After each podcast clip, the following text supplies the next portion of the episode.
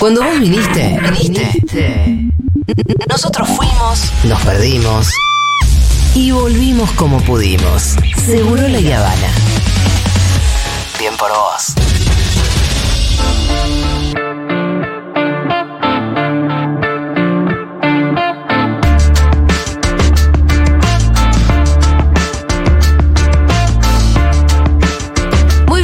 La columna prometida, vamos a hablar. El viernes se cumplió un aniversario No, de. el viernes próximo, el Ah. día 7 de octubre, vendría, es el natalicio de Carlos Mujica. Perfecto. Que vendría a ser este próximo viernes. Vamos a empezar repasando la vida hoy. Sí. No vamos a terminar hoy. No, no, es imposible que yo Sí. tengamos en cuenta que voy a hablar del tipo que más respeto en Sí. inclusive Y admiración. sí, y- inclusive a nivel Perón, a nivel Néstor, Ah, a nivel mirá. Cristina, para mí Mujica en mí tiene esa Sí. altura, o sea, yo soy un villero, me crié en una villa, mi militancia se desarrolló en una villa y Mujica fue siempre mi bandera. Sí. Entonces Es tu referente directo. Sí, es, mi- es mi prócer favorito, Sí. siempre digo lo mismo. Eh, No digo santo porque muchos no creen, pero todos creen en los próceres. Si no sería mi santo por favorito. Sí, te- yo había pensado también en, en que debería haber una estampita, ¿no? Al menos Hay, pagana. hay, hay, hay, hay, Ah, hay- estampitas de él con la colaboración que él hace por los pobres. Sí. Yo no puedo hacer huelga de hambre con mi hambre. Con- eh, yo no puedo hacer huelga de hambre, nadie hace huelga de hambre con. Yo Con- puedo hacer huelga de hambre. hambre, ellos no, nadie Sí. hace huelga de hambre con. Con hambre. su propio hambre, claro. Y bueno, en función de, este, de esta conmemoración, de este aniversario, me parecía correcto hablar un poco de Carlos Mujica y que después en el segundo capítulo, más que en el primero, vamos a darnos cuenta de que qué actualidad tiene lo que decía Mujica en este porque también hablaba del discurso de odio y de un montón de cuestiones que vamos a ver. Bueno, como veníamos diciendo, Carlos Mujica nació en Buenos Aires el 7 de octubre de 1930. Era uno de los siete hijos del matrimonio de Adolfo Mujica y Carmen Echagüe. Sus padres fueron políticos conservadores.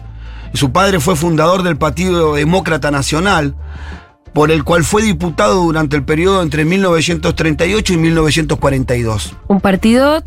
De derecha, Sí. reaccionario, antiperonista, Perfecto. de la oligarquía más enquistada de nuestro país. Y ellos eran de una élite, además, como una familia bien acomodada. Bien acomodada.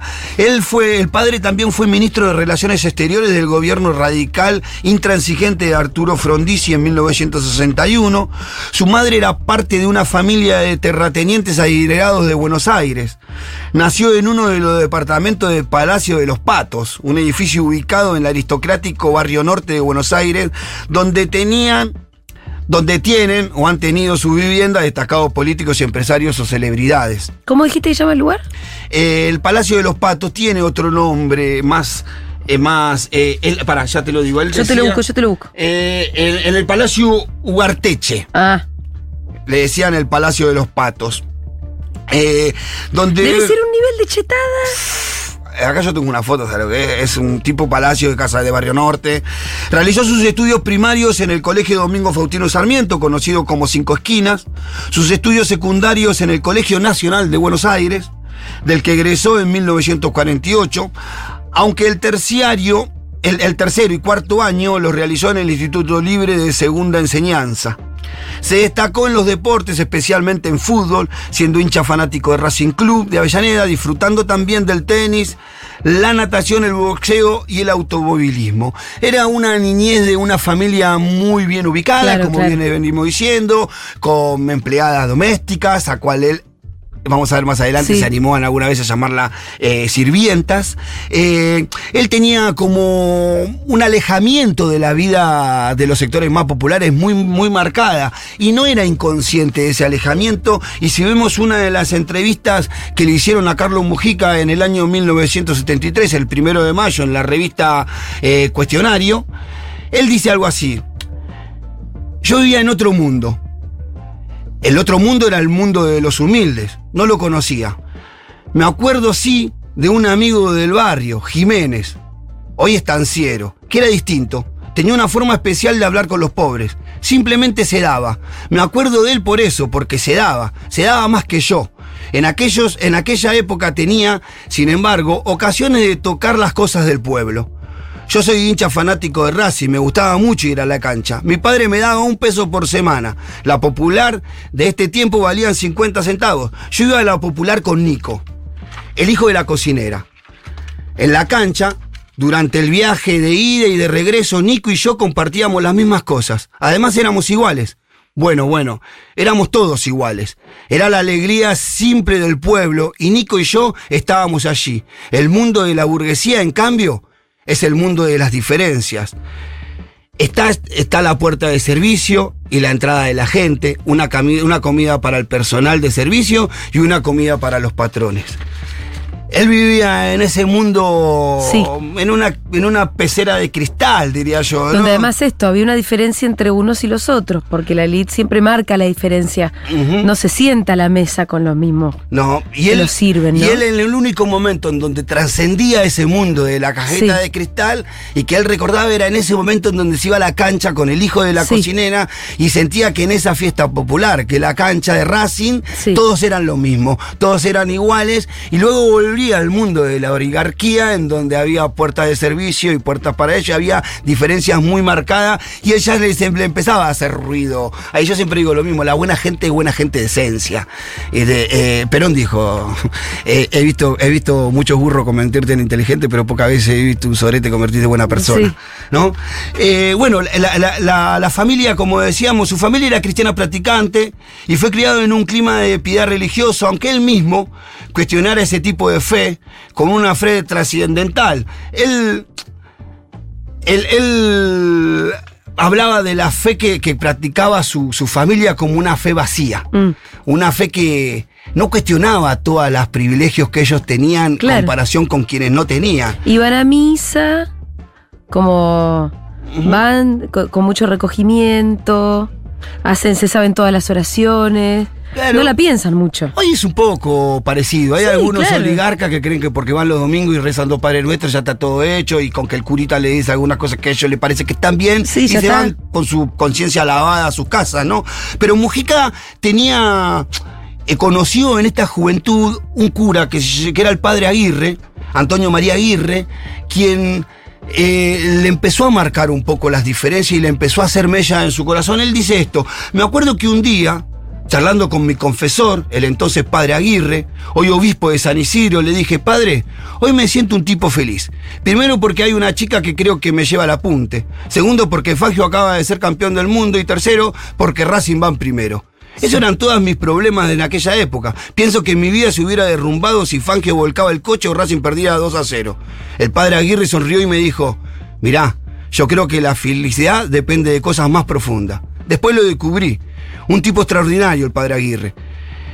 Era un hombre que se daba, un hombre que vivía para los demás. A él, después de Dios y de mi madre, le debo la vocación sacerdotal. Además, me hizo pensar por primera vez que la felicidad no está en las cosas de uno, sino en las cosas de los demás. Por todo eso, creo que es una persona importante en mi vida. Entonces, claramente a Mujica le iba empezando a marcar la vida este cura párrafo confesionario, que era el único que lo sacaba de esa vidriera, de esa, esa, esa pecera de cristal en la que vivía, enanejado de las realidades de que vivía su pueblo que lo rodeaba en estos años muy duros, Julia. Estamos hablando de los años 50, la caída. Va, sí, los años 50 ya de- creo que.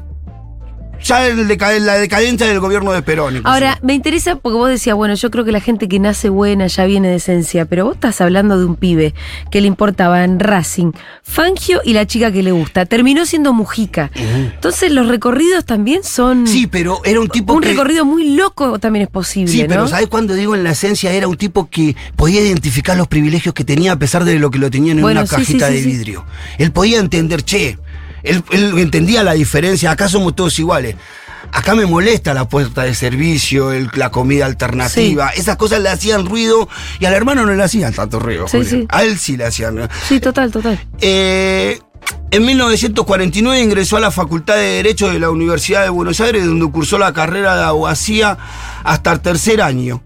En 1950 viajó a Roma a la celebración de los años eh, del, del Año Santo, con varios sacerdotes y con su amigo Alejandro Mayor, experiencia que lo llevó a madurar la idea de ser sacerdote. En marzo de 1952, con 21 años, ingresó al Seminario Metropolitano de Buenos Aires, ubicado en Villa Devoto, cuando iniciaba su tercer año de la carrera de Derecho, que abandonaría más adelante. Él dice sobre esto, hasta los 19 años no se me había cruzado por la cabeza que yo podría ser sacerdote. A los 21, a los 21 años entré en el seminario. Estaba todavía en tercer año de Derecho. Las enseñanzas quedaban en el seminario, la lectura y la meditación de la Biblia, donde están indicados claramente que Dios viene por todos, pero que principalmente Dios viene para los pobres. Me había hecho ver que el sacerdote estaba llamado a una vida austera, abierta a la vida de, los humildes. Ahí ya empieza a haber como una transformación bastante más profunda en en, en, Mujica ya cumpliendo entre los 19 y los 21 años, que ya empieza como a madurar, empieza a hacer algunos viajes, siempre vinculado a la iglesia, a la aristocracia y la oligarquía en ese, de ese entonces, tengamos en cuenta que estamos hablando en el año 49, eh, en el año 52 quiero decir, cinco años después había venido el derrocamiento de Perón con el bombardeo de la plaza con el apoyo de toda la iglesia católica. Pero este Mujica que empieza a ver una iglesia distinta, una iglesia, empieza a entender que la iglesia va por otro lado, por ahí dice Jesucristo, Dios viene para todo, pero especialmente para los pobres. No sé si los ricos lo necesitan tanto. Como seminarista se destacó por su entrega en la oración y su tendencia a buscar lo perfecto, con una visión de la religiosidad individualista, fiel al eslogan Salva tu alma. A fines de 1954 comenzó a colaborar pastoralmente con el padre, con el padre Juan José Iriarte. Este es otro cura que me llama mucho la vida de Mujica. En las misiones al conventillo y casas de la parroquia Santa Rosa de Lima, en la zona sur de la ciudad de Buenos Aires, de la que este era teniente cura. El propio Mujica describió eh, sus primeras experiencias en contacto con la gente humilde. Ahí en los conventillos, antes que la villa. El padre Iriarte lo llevaba a visitar a la gente de, eh, la parroquia que vivía en estos conventillos que eran el sur de la ciudad. Eh, él no las él dice sobre el padre Iriarte, visitaba las parroquias, él no las esperaba, las iba a buscar. No se trataba solamente de ir con la palabra de Dios, se trataba de recoger las palabras de los hombres. Tratábamos de dar, hablar, de, de, dar, de hablar con la gente, de comprender.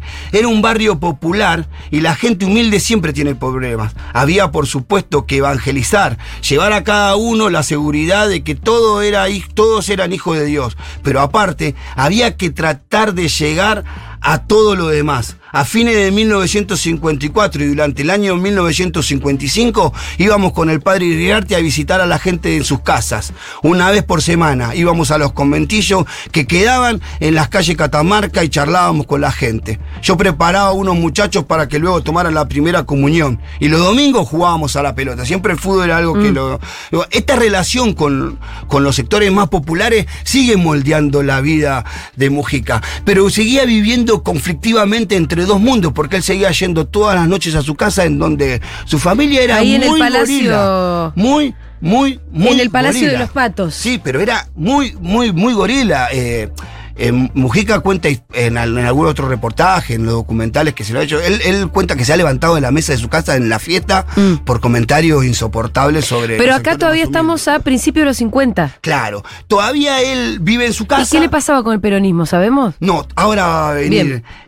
ese mismo año se realiza una, primera misión al Chaco santafesino, donde toma contacto según, por su propio dicho, con el dolor de la pobreza. Él cuando va al Chaco, viaja con Irrearte al Chaco, ve ahí lo que también se ve en estos tiempos si va a ser impenetrable, hay que decir todo, ¿no? La pobreza en el Chaco y en el norte no es algo de ese momento, sino que todavía sigue estando, pero en ese momento era mucho más cruda.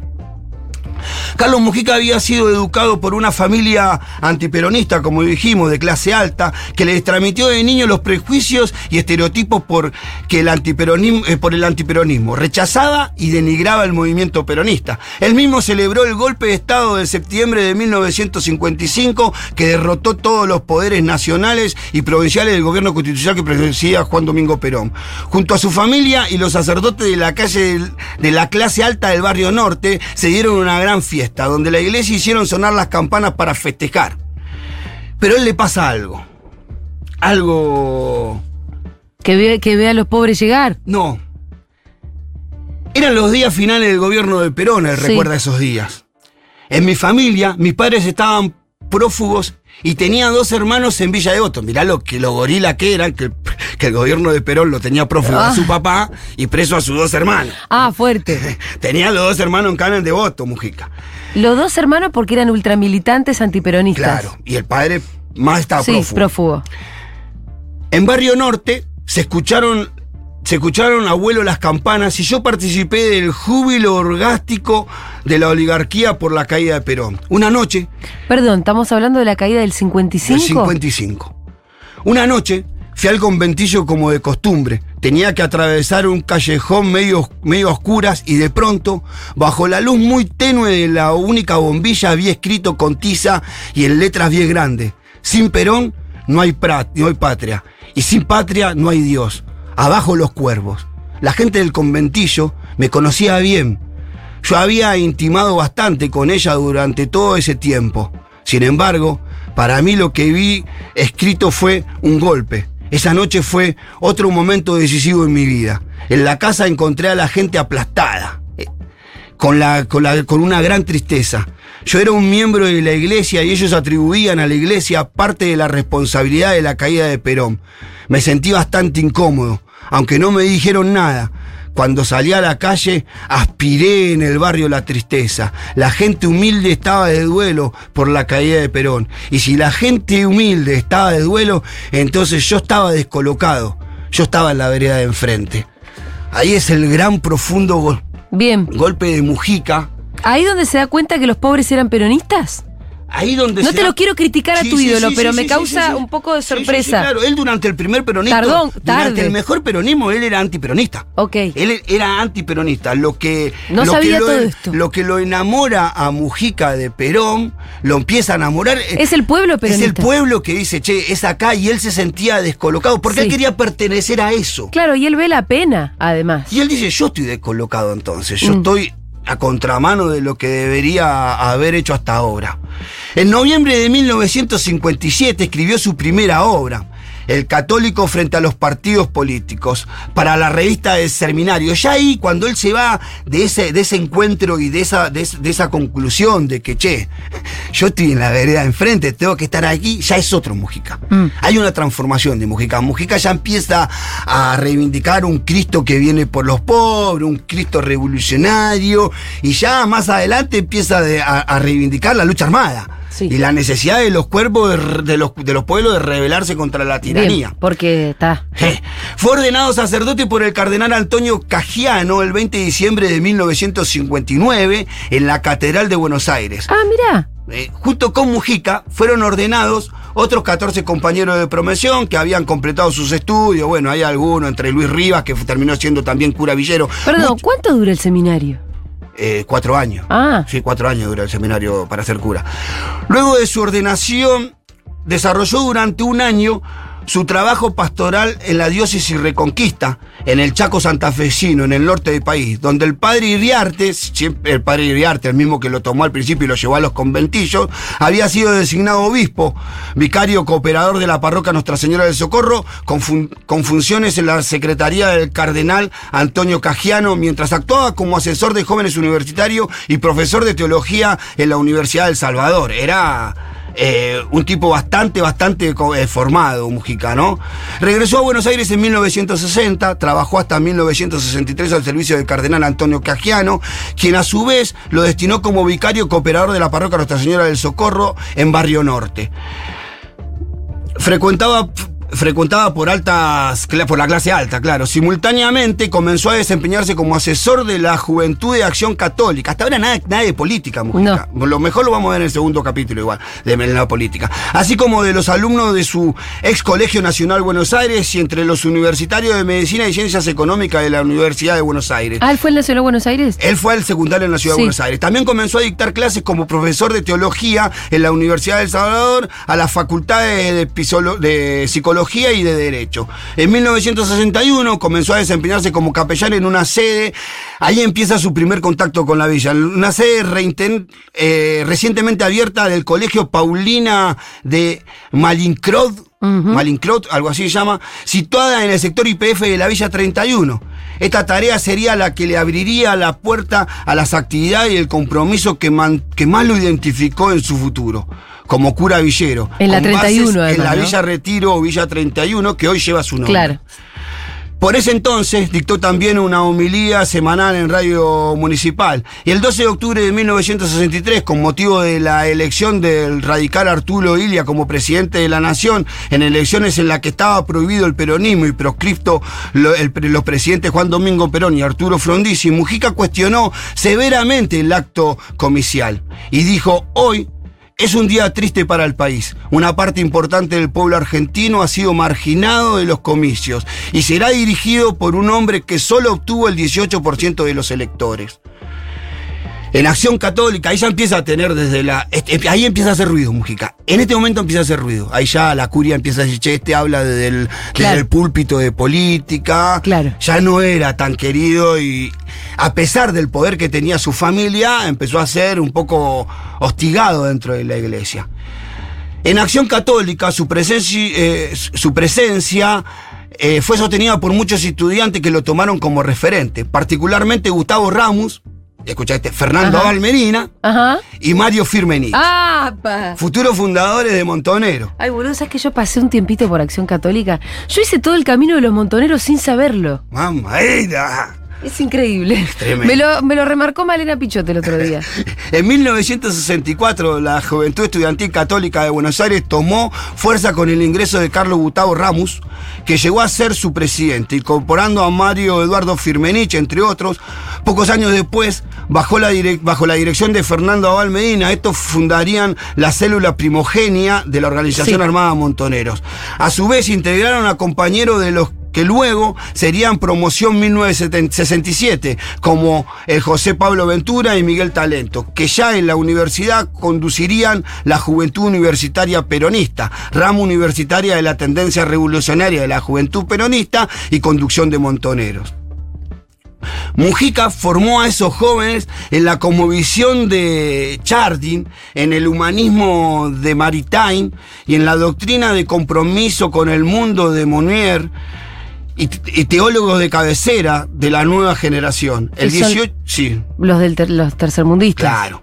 El 18 No sé octubre- quiénes son, pero me imagino. Sí, sí, sí. El- eh, son, sí, teólogos, son los tercer mundo. La, la teología del tercer mundo. El 18 de octubre de 1965 participó de la jornada de diálogo entre católicos y marxistas, realizada en la Facultad de Filosofía y Letras, desencadenando críticas entre algunos sectores episcopales conservadores.